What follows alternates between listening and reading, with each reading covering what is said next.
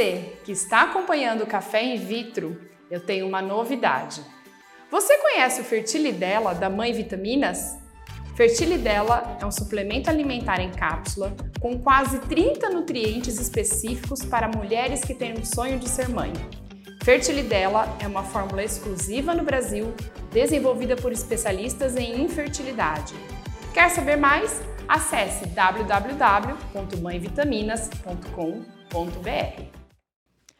Olá, pessoal! Sejam muito bem-vindos ao primeiro episódio da nossa segunda temporada. Estamos estreando hoje em grande estilo. A gente está muito chique nessa nova temporada, com um cenário novo, com patrocinador. Esse episódio é um oferecimento do Fertilidela. Estamos com dois convidados muito especiais.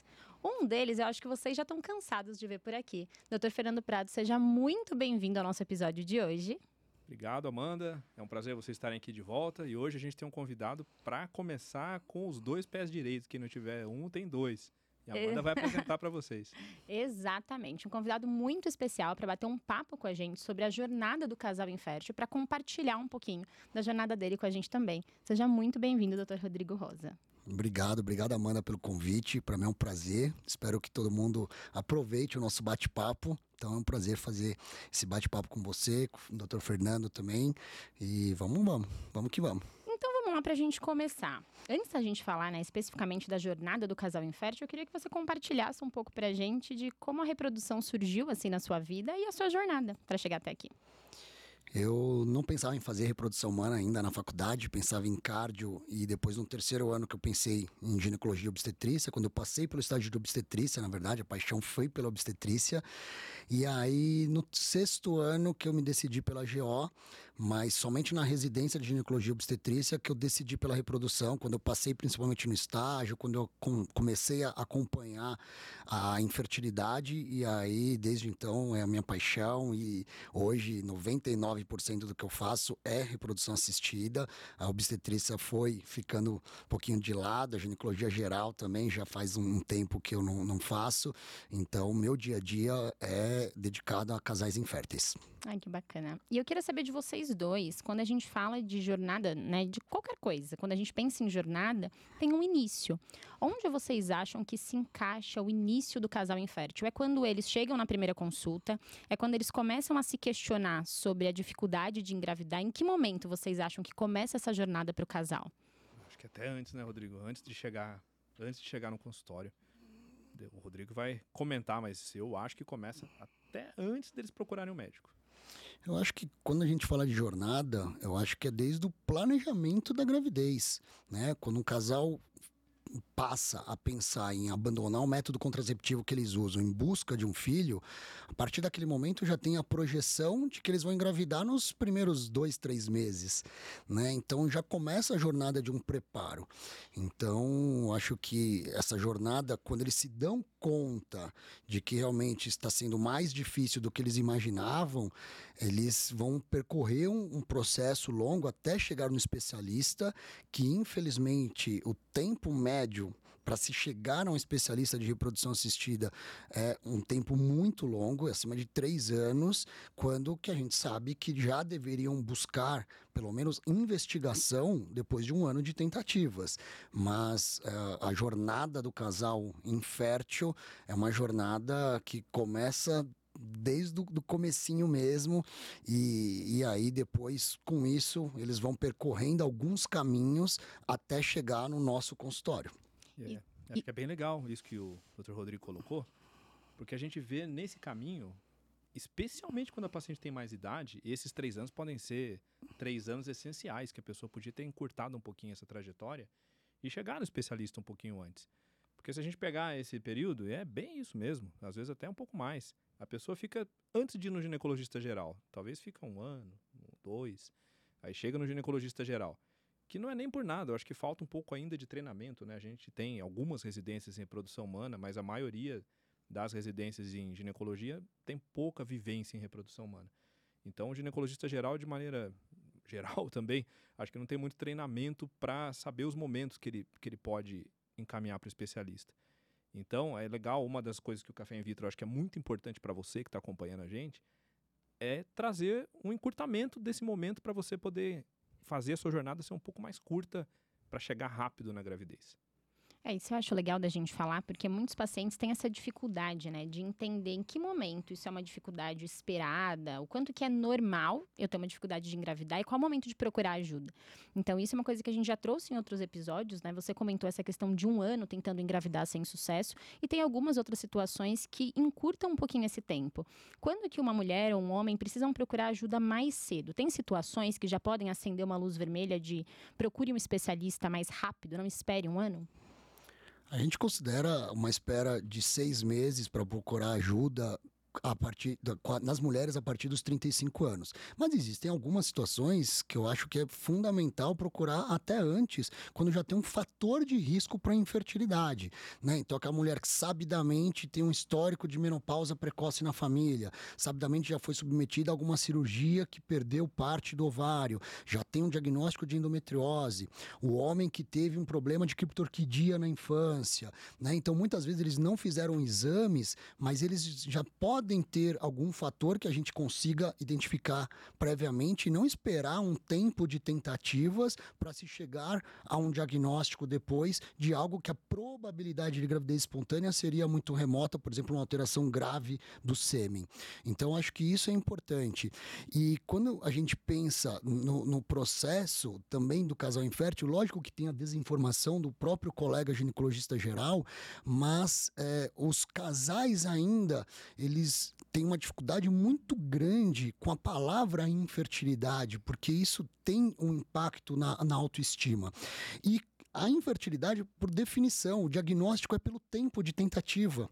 Então, muitos casais perguntam até hoje, falam, poxa, eu estou tentando há dois anos, eu sou infértil? Sim, a resposta é sim. Por quê? Porque é o tempo que disse isso. O que nós vamos pesquisar é a causa da infertilidade, mas não se é ou não é infértil, Por quê, né? porque a infertilidade já foi definida. E aí sim, a gente vai buscar, mediante a causa da infertilidade, qual é o melhor caminho para esse casal se chegar à, à gravidez. Mas essa, essa palavra infertilidade, que muitas vezes é confundida com esterilidade, faz com que muitos casais adiem a busca por um tratamento, a busca por investigação, justamente pelo medo de ser taxado como infértil.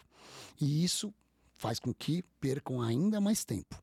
É, e infertilidade não é sinônimo de fertilização in vitro. Embora seja o tratamento talvez mais famoso, mas nem é o mais comum. A gente, especialista, acaba fazendo mais.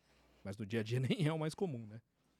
Exatamente, e boa parte das causas de infertilidade são reversíveis, né? Tratamento clínico, tratamento cirúrgico, muitas vezes mudança de estilo de vida. Então a gente sabe que a infertilidade tem tem diversos fatores, né, para as principais causas aí de infertilidade e que a fertilização in vitro ou a inseminação, qualquer tratamento de reprodução assistida, é só um dos tratamentos possíveis para esse casal chegar ao objetivo final, que é ter um bebê em casa. Então, o objetivo do especialista não é indicar um tratamento de fertilização in vitro, e sim restaurar a fertilidade daquele casal. Nos casos onde essa possibilidade é menor, aí sim a fertilização in vitro entra como uma alternativa, como uma estratégia que potencializa as chances de sucesso. E é o que eu sempre falo, a fertilização in vitro não é o problema.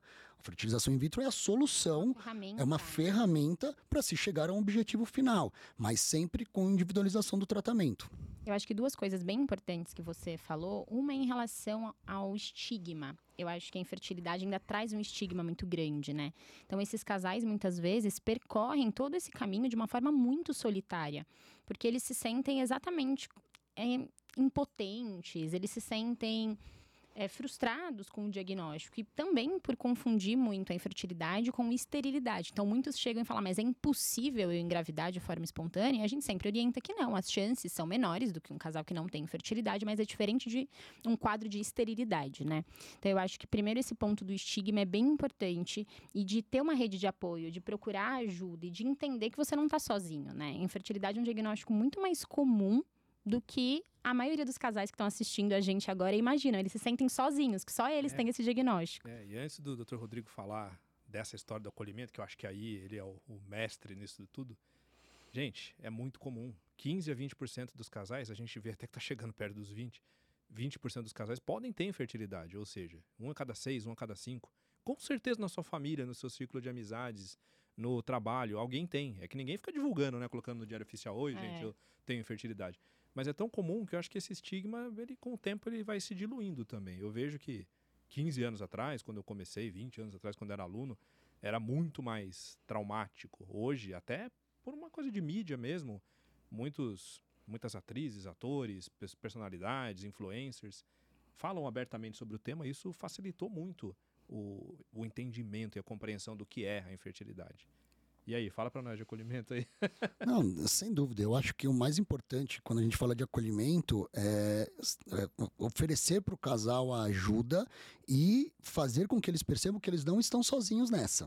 Que existe tratamento, que outros casais também sofrem da mesma condição de infertilidade e que a grande maioria dos casais com tratamento correto vão conseguir contornar. Eu acho que isso é importante. A partir do momento que eles saibam que não é um diagnóstico definitivo e que a grande maioria das vezes vai ter solução, então eles se sentem mais seguros para seguir nessa caminhada.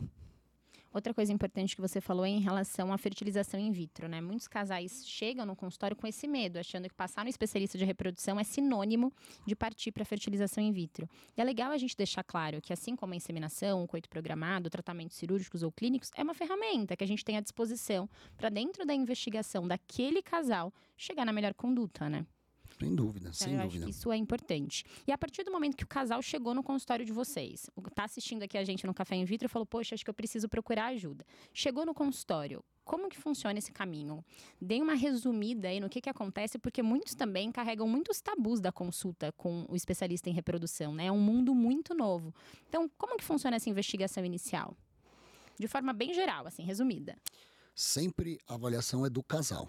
Né? Isso é importantíssimo porque a gente vê com muita frequência a mulher ser revirada do avesso e a gente sabe que em 30, 40% das causas de infertilidade conjugal é por fator masculino quase que exclusivo. Então a gente tem que investigar o casal e dentre a investigação sempre uma anamnese bem dirigida para saber quais são os fatores ali que podem né, ser a- serem causas de infertilidade e, mediante esse, essa história clínica, pedir os exames das principais causas, avaliar todos os fatores ovulatórios, avaliar o perfil hormonal dessa paciente, saber se ela ovula adequadamente ou não, avaliar se essas tubas estão funcionantes ou não, muito mais importante do que ter apenas tubas que não têm obstrução, mas sim se elas funcionam, se elas não têm distorções da anatomia da, da, da- na pelve alterações ligadas à endometriose, né, a principal causa de infertilidade feminina. Para o homem é um pouco mais simples a investigação, o espermograma já mostra um potencial fértil do homem, e aí quando tem alguma alteração ou quando tem história clínica também pedir alguns exames subsidiários, como a fragmentação do DNA espermático ou outras condições para avaliar ah, o homem, mas entender que mediante todo o histórico, que não existe todos os exames para todas as pessoas, que deve ser sempre individualizado, e aí sim, em posse de uma boa anamnese, exame físico, quando a gente consegue encontrar alguma coisa e uma uma investigação com os exames subsidiários, a gente vai chegar num diagnóstico em 90% das vezes. Ainda assim, hoje, na medicina moderna, com toda a tecnologia que nós temos, uma parte dos casais com infertilidade a gente denomina como infertilidade sem causa aparente. Isso traz muita angústia para o casal e isso faz com que o casal demore ainda mais para buscar ajuda em termos de tratamento, porque eles querem ter A um resposta, diagnóstico, né? eles querem ter a resposta. Frustrante, né? Não É- saber o E é que frustrante pra gente Extremamente. também, como médico. Também é frustrante, mas eu sempre falo para os casais: às vezes é melhor não saber o que tem, porque o, o prognóstico de sucesso num tratamento de fertilização in vitro, quando a gente tem indicação pelo tempo de infertilidade, mesmo sem o diagnóstico, muitas vezes é melhor do que ter um diagnóstico de algo grave e que a gente tem muito mais dificuldade de conseguir contornar depois, como uma adenomiose difusa, por exemplo, que a gente sabe que é um fator bem importante, um endométrio persistentemente fino, que também é um grande desafio para a reprodução. Então, muitas vezes é melhor estar tudo aparentemente normal, mas que a gravidez não acontece e que a gente sim vai ter que potencializar a chance com a fertilização in vitro do que ter algo mais grave. É, porque o objetivo final, né? É importante a gente lembrar disso. O objetivo final é beber em casa. É, é claro que traz uma angústia essa questão de você querer um diagnóstico, querer uma resposta. Eu entendo os casais, mas a gente tem que ter o foco no que a gente quer. O que a gente quer engravidar é ter um bebê em casa. E isso a gente consegue, mesmo quando a gente não tem um diagnóstico etiológico específico, né? São as coisas legais da medicina, né? Embora muitas vezes a gente não consiga fazer o diagnóstico, mas a gente consegue tratar, ajudar. É. Consegue ajudar. E uma coisa que eu queria colocar, que eu vi assim de, de um tempo para cá, que as pacientes têm chegado no consultório cada vez mais orientadas, cada vez com mais informação. É de, mesmo primeira consulta, paciente que nunca fez nenhum tratamento, primeira vez, porque os casais estudam muito hoje em dia. E o acesso ficou fácil, né? Eu lembro quando não tinha internet. Eu sou nascido antes. Ele se entrega. Nasci antes da internet. Como é que uma pessoa sabia da doença dela? Tinha que comprar um livro de medicina. Não tinha online, tinha que comprar o um livro físico. Como é que eu ler um artigo? Você tinha que ir lá na Bireme e pedir para imprimir, olhar no fichário. Eu fazia isso quando era aluno, olhava no fichário, eu quero essa aqui. Aí pedia, não tem no Brasil. Você pedia, chegava pelo correio, era desse jeito. Então hoje não. Hoje a gente tem muita informação na internet técnica, informação leiga também, informação de qualidade dos dois lados, tanto técnica quanto leiga de qualidade. E uma das grandes conquistas, eu acho que das redes sociais, é ter médicos que trazem informação de qualidade também, como o nosso famoso podcast Café in Vitro, e alguns perfis de Instagram, de redes sociais, como o Rodrigo, por exemplo, que é uma referência nisso. Né? Isso empodera o paciente, trazer, trazer conhecimento. E eu não vejo isso como um problema, embora muita gente às vezes fique assim, né? Poxa, o paciente está me perguntando, está me questionando. Eu acho super bom, super válido, porque a gente consegue debater com alguém que no fim é o paciente que vai fazer o tratamento nela.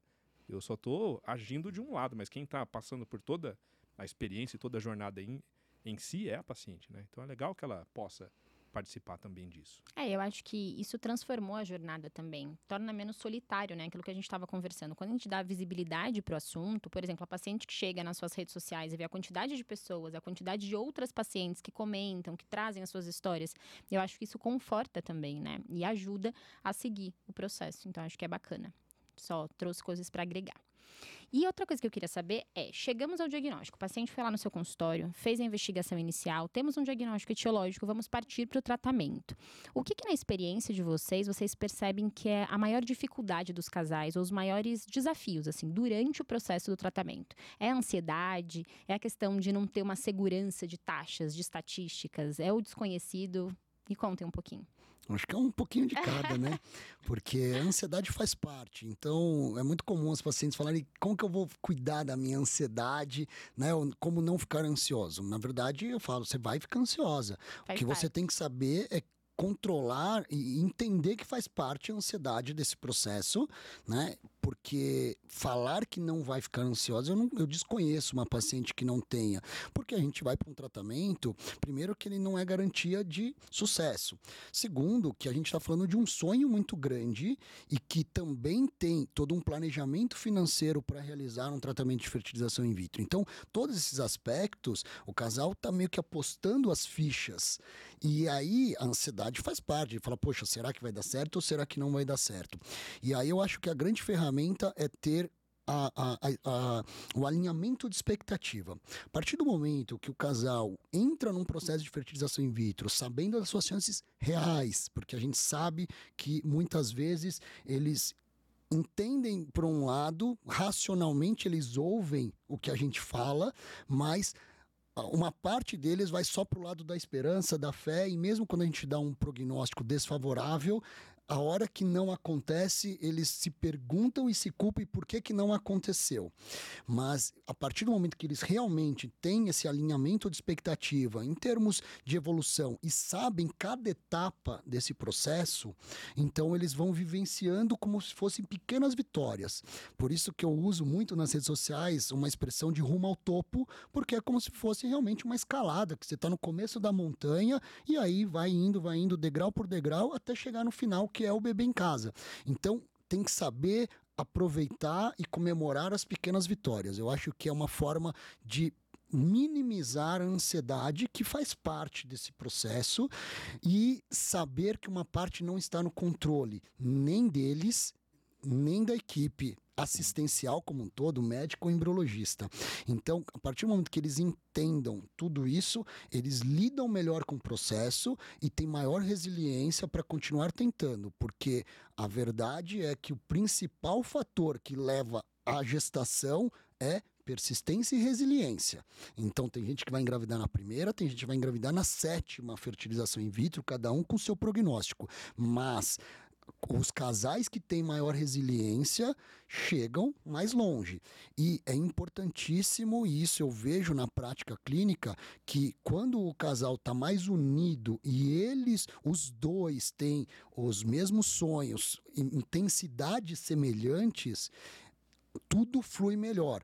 Porque quando tem um descompasso, que o parceiro vai fazer a FIV só pela esposa, ele nem queria tanto assim, ou ele não estava totalmente entregue ao processo, quando, quando tem todo o, processo, com todos os efeitos colaterais que podem ter nesse tratamento, começa a ter um descompasso muito grande e isso fica muito evidente.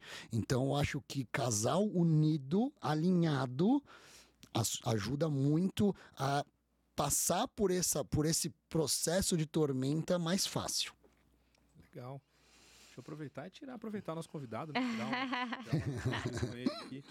Redes sociais é uma coisa muito legal, uma coisa muito, muito louca. Principalmente essa história de comunidades, né? Que acaba criando uma comunidade de pessoas que têm alguma coisa em comum. E aí, seja qual for o tema, né? Mas no caso, infertilidade ou interesse pela gravidez, e aí você tem uma comunidade grande de pessoas que, que estão ali juntas num objetivo. E o quanto que essa comunidade, essa interação da comunidade ajuda nessa história da, da ansiedade, ou atrapalha nessa história da ansiedade? Fala pra gente um pouquinho aí do que, do que você tem de experiência de lidar com essa, com essa massa, com o um grupo de, de pessoas ali nesse objetivo, né? Eu acho que as redes sociais diminuem, de forma geral, a, a ansiedade, né? mas as pessoas elas devem aprender muito a triar as informações porque elas continuam tendo uma percepção seletiva, tanto do que a gente fala como profissional, é quanto dos leigos, né? Então, uh, eu, eu, comecei a fazer mais redes sociais há seis, sete anos. E hoje, de dois, três anos para cá, outras pessoas tentantes têm voz com influência muito grande também. Então, algumas pessoas leigas, elas vão ajudar demais, porque elas mostram a jornada do ponto de vista da paciente. Mas, por outro lado, as pessoas ainda, elas tentam uh, uh, se comparar à história de outras pessoas e isso faz com que elas se perca um pouco no caminho. Poxa, mas por que tal pessoa fez tal exame e eu não fiz? Por que conseguiu na primeira e eu não consegui? Ou por que, que foi feito tal conduta? E então elas entendendo que não é todo exame para todo mundo, que o tratamento deve ser individualizado, que quando o médico prescreve determinada ou, ou, a, determinado medicamento ou orienta alguma estratégia, que é pensando nela com com base em vários outros fatores e que ela não tem condições de avaliar se a outra pessoa estava nas mesmas condições. Então isso é importante. Eu acho que a rede social ajuda, mas as pessoas elas têm que ter sabedoria, porque muitas vezes a rede social com muita informação, está cada vez gerando mais confusão na cabeça das pessoas e isso é, é algo que também tem que ser tem que ser usado ali com muita sabedoria, com parcimônia, exatamente. Criar as informações, né? E é difícil para eles mesmo, assim. A gente como profissional da área, a gente olha com o nosso senso crítico, né? Mas para o paciente que está lá assistindo, um médico, outro médico leigo, alguém que já passou por isso, ele vai criar as informações de certa forma que mais lhe convém, né? Então, aquela paciente que, te, que, teve sucesso, ela usou esse remédio. Então, com certeza, é esse remédio que fez diferença. Ela fez tratamento dessa forma, usou por tantos dias, eu quero usar tantos dias também. Então, eu acho que é. O brinco que às vezes parece aquela superstição de goleiro, né? É isso. O goleiro vai na trave e dá assim três toquinhos. Aí eu tomei dois goles de água, quando eu tomei dois goles de água, não, não tomei gol naquele jogo. Mas é, é legal exatamente. essa história de, de uns anos para cá, de, é, eu acho que é mais ou menos esse tempo mesmo, de uns dois ou três anos que a gente começou a ter outros atores que fazem parte dessa jornada, que antes não estavam nas redes sociais, os próprios pacientes, mas também os embriologistas. E você tem um exemplo grande, o Rafael, né? Rafael tem uma atuação em rede social super legal, que é embriologista da Materlab, né? Super competente. E a Vanessa também, os dois que eram da embriológica, né? Que tem muito e vários outros embriologistas, Fernanda Perusato, a gente conhece vários legais que, que falam disso. E pacientes também, que são agora ex-pacientes, né? Que conquistaram, conseguiram concluir a jornada. E isso, isso é legal, esse monte de informação técnica, tanto de quem foi paciente, de quem está dentro do laboratório, aproxima muito, né? Porque eu lembro embriologista antes era um, era um quartinho escondido dentro da clínica de reprodução. Até teve um local que eu trabalhei muito no começo que tinha uma placa assim, proibida a entrada, até de médicos a gente não podia entrar no laboratório. Poxa, né? Se nem eu consigo conversar com o embriologista Imagina da minha clínica, imagina o acesso que o paciente tem. Hoje isso é uma coisa inimaginável. O embriologista, ele, o paciente quer conversar com o embriologista. Porque quem cuida dos bebezinhos ali é o embriologista no fim, né? Até, até sempre falo isso também. A minha obrigação é entregar um óvulo bom e você daqui a cinco dias me devolve um embrião bom. Agora, o que acontece uhum. nesses cinco dias é com eles, né? Eles fazem a mágica. É, se tornou parte da jornada do casal infértil. Parte Eu acho que quando eles entram nesse universo, assim, primeiro que é um mundo novo, né? E aí eles têm esse contato inicial com a gente, que o paciente inicialmente procura pela gente, claro. Só que eles começam a entender a importância do laboratório, a importância do embriologista, a importância da equipe multidisciplinar. E aí começam a se aprofundar nesse mundo. Eu falo que eles saem escolados do, do tratamento, né? Eles entram sem saber a diferença do que é um embrião e um óvulo e saem de lá sabendo nota de embrião, classificação, dia de transferência, o que que é melhor, o que é pior. Então eu acho que esse processo de conhecimento também é muito legal da jornada do casal ao longo de todo o processo, né? E eu acho que é um ganho duplo, porque para o paciente, com acesso ao embriologista, e o Rafa é fenomenal em, em informação para as pacientes, faz com que eles entendam toda a parte laboratorial, que é extremamente complexo. Nem os médicos ginecologistas gerais Sabe. sabem, né? A gente vê falando termos equivocados dentro da, da reprodução assistida. É, ginecologistas ainda confundem inseminação com fertilização e por aí vai. Mas também eu acho que isso, eu vivencio isso muito no Materlab, que o fato do, do, do Rafa ter esse contato com as pacientes e o tempo inteiro conversando em redes sociais, via direct, tudo, faz com que dê nome para cada caso. Então ele sabe que não é um óvulo e, e- e um espermatozoide que eles estão juntando para dar um blasto 5A euploide. Não, ele está tratando a Ana e o João, que estão tentando engravidar há 10 anos, que já passaram por perdas anteriores, e faz com que tudo isso tenha um propósito maior e, e- e a equipe de embriologia realmente vibra muito mais com os resultados e comemora e chora porque, putz, tal paciente, ela precisava ter um embrião e esse embrião bloqueou. Então, tudo isso faz muita diferença. Conecta. Então, acho que a conexão, é isso aí. A É. conexão é fundamental. E o Rafa foi o o Rodrigo Rosa na embriologia, porque ah, é sempre muito difícil, né? Você ser pioneiro em, em algo. E eu realmente fui o pioneiro para falar de reprodução assistida, trazendo os bastidores da reprodução assistida em rede social. E aí o Rafa abriu a porta da embriologia para outros embriologistas também perceberem a importância. E no começo você é criticado porque fala demais e, e é muito confundido muitas vezes com marketing, quando na verdade o objetivo é informar, né? E eu fico muito feliz quando eu recebo uma- um direct de pacientes que de, de seguidores que nunca foram pacientes, né? E que falam, poxa, você me ajudou eh, num processo, tanto para gravidez espontânea, com uma dica muitas vezes simples de como calcular o período da ovulação, a- até tratamentos de produção assistida Assistida pelo Brasil, clínica, né? Em outra clínica. E a gente faz isso, fala, poxa, que legal, que isso daqui é bacana, isso daqui não é. E, e não tem certo ou errado, e a gente não é o dono da verdade, mas a gente tem que se posicionar. Então a gente sabe que a medicina não é uma ciência exata, a gente tem várias formas de fazer reprodução assistida, várias estratégias para se chegar ao resultado final. Cada um de nós temos um- a- a- o que a, a nossa experiência traz, o que a gente acredita, o que a gente estuda, e, e aí você tem que se posicionar em redes sociais para realmente trazer a informação que você acredita, né? E, e cada paciente vai ter o seu médico de acordo com o seu perfil. E isso é importante, porque tudo que a gente fala em rede social é para trazer informação.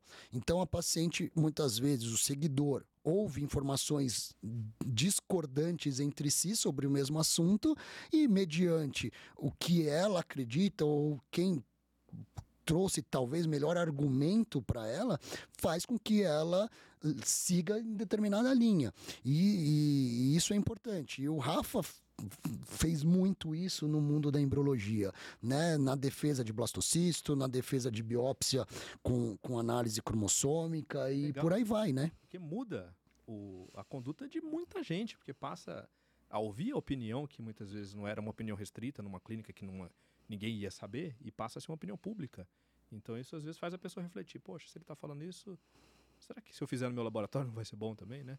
E uma coisa que eu acho interessante que você colocou de, de redes sociais é que tudo que é novo sempre causa algum, um alguma, alguma comoção, algum rebuliço, né? Lógico que tem momentos que alguns colegas exageram para lá e para cá, mas uma coisa para mim é fato, é, não tem volta. Rede social é uma coisa que não tem volta, pra, de informação, de interação humana, não tem volta. E quando às vezes eu vejo muita gente reclamando, eu falo, se você não está gostando, então você entra lá e faz um diferente do jeito que você acha que está certo. Mas você ficar fora e falando contra, não adianta. Não, não vai resolver o problema você É uma mudança fora. cultural, é, né? Não é só na é. área médica. Sim, em tudo. Os próprios órgãos reguladores, e está certo, o CRM que tem que regular, não tem nenhum problema. Mas com o tempo, as próprias gerações novas vão tendo uma permeabilidade, vamos dizer assim, para entender que isso é um processo irreversível. O que a gente tem que fazer é deixar qualidade, que é o que o Café in Vitro faz, o que o Rodrigo faz, e muita gente boa faz, né? Não tem como a gente fugir disso. E uma coisa legal que você falou, eu acho, e eu acho importante da gente trazer isso para as pacientes, porque justamente por elas procurarem, né, elas e eles, informações em locais diversos, eles encontram informações discordantes. E entender que não tem muito certo e errado. Claro, existe os polos do certo e do errado, mas tem um espectro do certo dentro disso, né?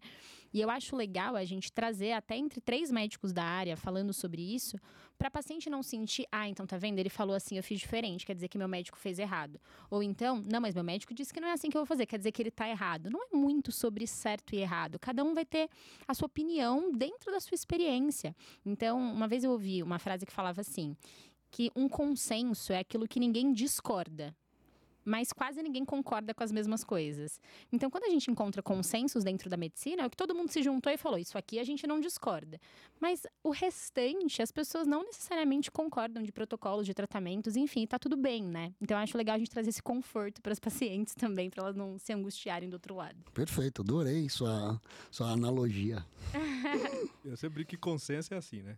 Como é, se as pessoas soubessem como os médicos fazem consenso, é mais ou menos assim: o pessoal coloca num potinho de vidro nomes de cidades turísticas. Aí eles vão sortear aonde vai ser o próximo consenso. Vocês já viram um consenso em Chiririca da Serra? Não tem, só tem consenso cidade legal.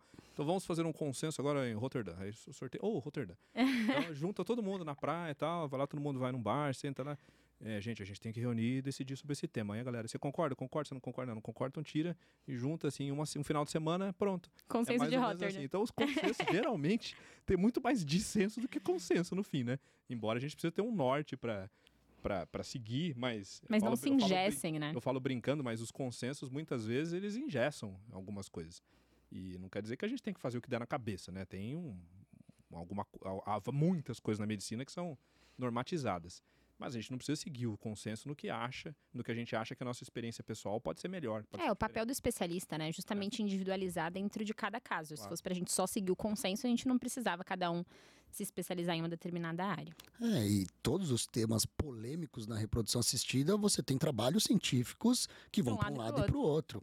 É igual é, defender ali um, né, numa, numa questão do direito que você, dependendo, a lei está ali, mas você interpreta diferente e os trabalhos científicos sim, você pode chegar e falar, ó, isso daqui, tra tal trabalho mostrou assim, assim, assim. O que não pode é fazer algo que nenhum trabalho científico mostrou ou provou que não funciona. Que traga prejuízo Aí sim, que traga algum malefício concordo. E uma coisa que você comentou em relação à resiliência, eu acho importante a gente deixar de mensagem. Dentre os casos mais difíceis que vocês tiveram, assim, de muitos negativos, de muitas dificuldades, o que, que vocês perceberam em comum desses casais que conseguiu levar eles até o sucesso.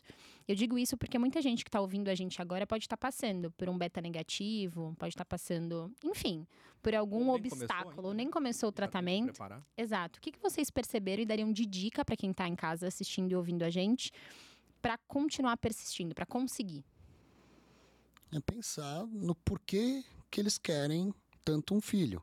Então eu acho que quando o desejo é genuíno, faz com que você tenha mais forças para enfrentar os desafios. Então, eu acho que a resiliência é a capacidade de se levantar após as quedas. E, e eu desconheço grandes conquistas que não tiveram obstáculos né, pela frente. Então, isso em qualquer questão da nossa vida. E aí, ter um filho para um em cada seis casais, praticamente, né, vai ser um fator que vai ter uma dificuldade. Mas é algo que é um projeto de vida, é algo muito maior. E eu sempre falo que a hora de parar é quando o coração está em paz com essa decisão. Mas enquanto tiver uma chama acesa, o casal tem que tentar, porque é muito melhor se arrepender depois né, não, do que se arrepender de não ter feito. Né? Então, eu acho que a, a resiliência é, é, é, fundamental nesse processo e também a, eu acho que a, a linha é muito tênue entre dar murro em ponta de faca e persistência e resiliência. Então, ao mesmo tempo que é uma questão de persistência, também temos que entender os limites da biologia muito mais do que os limites da medicina, quando a medicina não consegue contornar alguns fatores, por exemplo, idade do óvulo. Então, muitas vezes a medicina vai trazer uma alternativa para aquele casal, que o casal não se sente à vontade, está tudo bem, porque cada um vai ter a sua decisão, cada um sabe como que quer seguir e qual é o conceito de ser mãe e de ser pai, quando a gente está falando, por exemplo, em ovo doação. Mas é, esse casal, muitas vezes, não pode ignorar as limitações desse processo para não se perderem. Então a gente sabe de uma associação muito grande entre infertilidade e ansiedade, infertilidade e depressão. E o índice de separação também é extremamente alto em casais inférteis, e justamente porque traz à tona muitas questões é, de relacionamento desse casal que faz com que esse casal acabe cada um querendo ir para um, um, um, projeto de vida diferente. Então, eu acho que é importante também ter um acompanhamento psicológico. Isso é fundamental para que esse casal não se perca no caminho. E eu sempre falo para os meus pacientes: o que eu quero ver é vocês felizes. Felizes de preferência com filhos, porque é o desejo de vocês. Mas se um dia vocês tiverem que parar e continuarem felizes, tá tudo bem.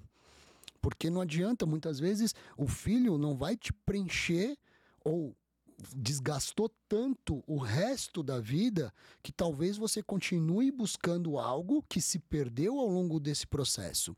Então, fazer com que a, a, entenda o processo, caminhe, persista e saiba que é possível conseguir é fundamental, mas não se perca nesse caminho.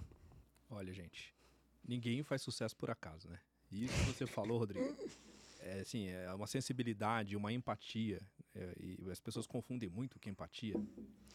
Talvez nem eu esteja certo sabendo o que é, mas quando você sente o que a pessoa sente, quando você pode se colocar no lugar, não é possível se colocar no lugar, mas você sentir a dor da pessoa, pelo menos um pouquinho, a gente pode conseguir. Isso é fundamental no médico. Isso é fundamental. E o Rodrigo que deu um exemplo pra gente. Se eu pegasse o que que. colocar uma aula de psicologia médica no primeiro ano, pode pegar esses cinco minutos aqui e entregar lá. A gente autoriza, tá, pessoal? Viu? Paulista, pode pegar, nós três aqui formados da Escola Paulista, pode pegar lá e colocar para os alunos. Porque é justamente isso, né? O casal tem que saber que o médico tem que estar tá junto, tem que participar, tem que se envolver. E uma coisa que eu falo, que é um pedacinho disso que você colocou, que as pessoas não vêm procurar a gente para querer uma gravidez. As pessoas procuram a gente para construir família, para ter um filho, para construir algo maior. A gravidez é uma parte disso, mas não é o único jeito de chegar lá. Aí a gente tem outras opções, ovo doação, barriga solidária, banco de sêmen, tem um monte de coisas no meio do caminho. Então, é colocar aquela meta final, que é isso que você falou, né? A sua meta é ter um filho, é ter uma família. Então, vamos achar um jeito de encurtar essa jornada. Que vai ter muitos percalços no caminho. Mas estamos juntos, né? Vamos dar um jeito de chegar junto. E a importância de recalcular a rota, né? Eu acho que isso é, é muito importante, assim. Esses casais, a gente vê isso todos os dias. Às vezes passam anos, né? Tratando, enfim, e tentando, e resilientes. Mas pode ser que chegue um momento que pare de fazer sentido. E tá tudo bem recalcular a rota. Também eu acho que não é... é alguns carregam esse sentimento de, ah, não quero desistir. Mas às vezes você está desistindo de você para chegar em uma coisa que não faz mais sentido, né? E o contrário também é verdade. Se aquilo ainda faz sentido para você, existem outras alternativas, existem outras opções. Então, reconsiderar outras possibilidades, entender o que a ciência pode oferecer. Se o seu objetivo final é ser mãe ou ser pai, dependendo do que do conceito de maternidade e de paternidade que você tem como pessoa, como indivíduo, né? Então, eu acho que esse é nosso papel também, trazer ali todas as possibilidades e ao longo da jornada e relembrando o casal de, olha, a gente pode ir por esse caminho, a gente pode ir por esse caminho. Então, acho que isso é importante da gente trazer, se autorizem a recalcular a rota, né? Eu acho que isso é importante também. É, e ao mesmo tempo não deixar o medo paralisar. Então, muitos casais não fazem novos tratamentos pelo medo de fracasso, né? Pelo medo de frustração. Então, a frustração, a, a, gente vai passar por isso o tempo inteiro quando a gente busca algo grande e que quando não dá certo, a gente vai se frustrar. Ninguém entrou num tratamento para dar errado. Né? Então, saber disso é, é, importante, porque muita gente, a gente sabe que 40% dos casais não fazem um novo tratamento por fatores emocionais. Então, toda vez que eu falo sobre isso em rede social, é, sempre, ah, eu não, não faço por causa de falta de dinheiro, falta de dinheiro. A gente sabe sim que é um tratamento que não está disponível para todo mundo, infelizmente, mas mesmo em países que têm um, um tratamento custeado pelo governo, os casais não fazem o número de tratamentos que eles teriam direito por fatores emocionais. Então, entender esse processo e, e, e, vencer o medo, né? Aquele famoso tá com medo, vai com medo mesmo, né? É fundamental. Mas, como eu falei, a gente sempre tem que alinhar a expectativa e saber que quando são os casos que a gente está lutando contra algo imutável, que é a, biologia em si, quando a gente fala de relógio biológico feminino, principalmente, saber que tem os caminhos alternativos para se chegar ao mesmo resultado final, que é um bebê em casa. Lógico, tem que ressignificar todo esse processo e não é fácil e não estou romantizando isso, mas os casais que têm uma, uma, um acompanhamento psicológico eles tendem a serem mais felizes durante esse processo, né? Então, a nossa psicóloga Lígia também tem uma frase que fala: "Esteja na vida para gerar uma vida". Isso é importante, é não paralisar só em busca de um filho a todo custo. Não é, não precisa ser a todo custo. Mas se é um grande sonho, sim, vai exigir sacrifícios. Não, não, ninguém pode achar que vai conseguir de uma maneira extremamente simples. Por mais que tenha um excelente prognóstico e consiga de primeira, exigiu um sacrifício até para aceitar a fertilização in vitro, porque sim, mexe com a autoestima. Eu atendi hoje uma paciente que tem hidrossalpinge bilateral, um, um, um tempo de infertilidade de 12 anos e foi indicado fertilização in vitro para ela já no passado, só que ela ainda não fez porque sempre indicaram que ela vai ter que tirar as duas tubas antes da transferência. E para ela, o fato de tirar as duas tubas é, é, fechar o diagnóstico que ela não conseguiria engravidar espontaneamente. Mesmo sabendo que eles já estão tentando há 12 anos. Que fez e, fertilização, e, né? já estava embrião. Né? E, que, e, e, que ela precisa da fertilização, né? Então, é, é algo que você vê que é, é, é pesado realmente o diagnóstico de infertilidade. Então a, a gente tem que entender isso, mas saber que temos que focar na solução e não no problema. Então, o problema não é a FIV, o problema é ter alteração das tubas, é ter a endometriose, é ter uma alteração seminal. A FIV é uma solução É que vai te levar ao seu é o objetivo. que te vai levar ao seu objetivo, exatamente. E a importância da equipe multidisciplinar, né? Você falou bastante da questão da psicóloga, a gente percebe uma diferença gritante, assim, no segmento mesmo desses casais, dos que topam fazer um segmento psicológico associado ao tratamento, faz muita diferença. Faz muita diferença quando a gente tem um negativo, faz muita diferença quando a gente tem um positivo, faz muita diferença quando a gente precisa recalcular a rota. Então, eu acho que realmente é, contar com a equipe multi, desde nutricionista até psicóloga, os embriologistas, acho que a equipe faz muita diferença nessa jornada, né? Acho que isso é importante. De deixar de mensagem para os nossos casais. Faz. E para quem tá ouvindo a gente, nem começou um tratamento, tá começando aí a entrar no universo da reprodução, o que, que vocês deixariam de mensagem final? Bom, acho que o Rodrigo falou tudo já que a gente tinha que falar disso. E a mensagem é: coloquem esse objetivo como o que vai nortear vocês. Se a ideia é ter um filho, a ideia é construir uma família, esse deve ser a meta. O que vai acontecer no meio do caminho, vai ter gente que vai aparecer para te ajudar de onde você nem imagina. Mas também você já tem que procurar aquelas pessoas que você sabe que vão te ajudar também. Esse eu acho que é um recado que eu deixaria, né? Vai atrás de quem pode te ajudar e não se preocupe que se tiver no seu, no seu caminho, vão aparecer pessoas que você não imagina que vão te ajudar a chegar lá. Sem dúvida, ter um acompanhamento, é, um acompanhamento especializado vai ajudar demais nesse processo. Não acreditem em milagres, tá? pílulas milagrosas e, e- e um monte de outras ah, condições que eu vejo muitas pessoas se perdendo e isso foi cada vez está cada vez mais comum com as redes sociais, né? Tratamentos alternativos para fatores que a gente sabe que realmente não tem qualquer embasamento científico. Então, tem infertilidade? Busquem profissionais corretos, busquem ajuda, tenham uma conduta proativa nesse processo. Não esperem que a gravidez, ah, mais cedo ou ma- mais tarde acontece, se Deus quiser vai acontecer, porque cada um tem o seu caminho, cada um tem a sua jornada, mas as pessoas que querem realmente sair desse cenário para um cenário de bebê em casa, né, tem que ter uma conduta mais ativa. E tempo é óvulo. Então, acho que o principal recado que eu posso dar é: tempo é óvulo, não percam tempo. Não precisem se precipitar, mas não, não percam tempo nesse processo. É, eu acho que deixar a mensagem de que procurar ajuda não significa que você não vai ter uma gestação espontânea. Então, se, se aquilo tá te incomodando dentro do seu coração, existe um incômodo, mesmo que você ainda não feche um critério de infertilidade ou que você não tenha um agravo, tá tudo bem procurar ajuda. Talvez a gente só esteja lá para te orientar. Olha, espera mais um tempo, vamos acompanhar, vamos ajustar, vamos fazer uma investigação. Então, assim, também não ter esse medo, né, de procurar o especialista. Eu acho que isso é legal da gente falar também.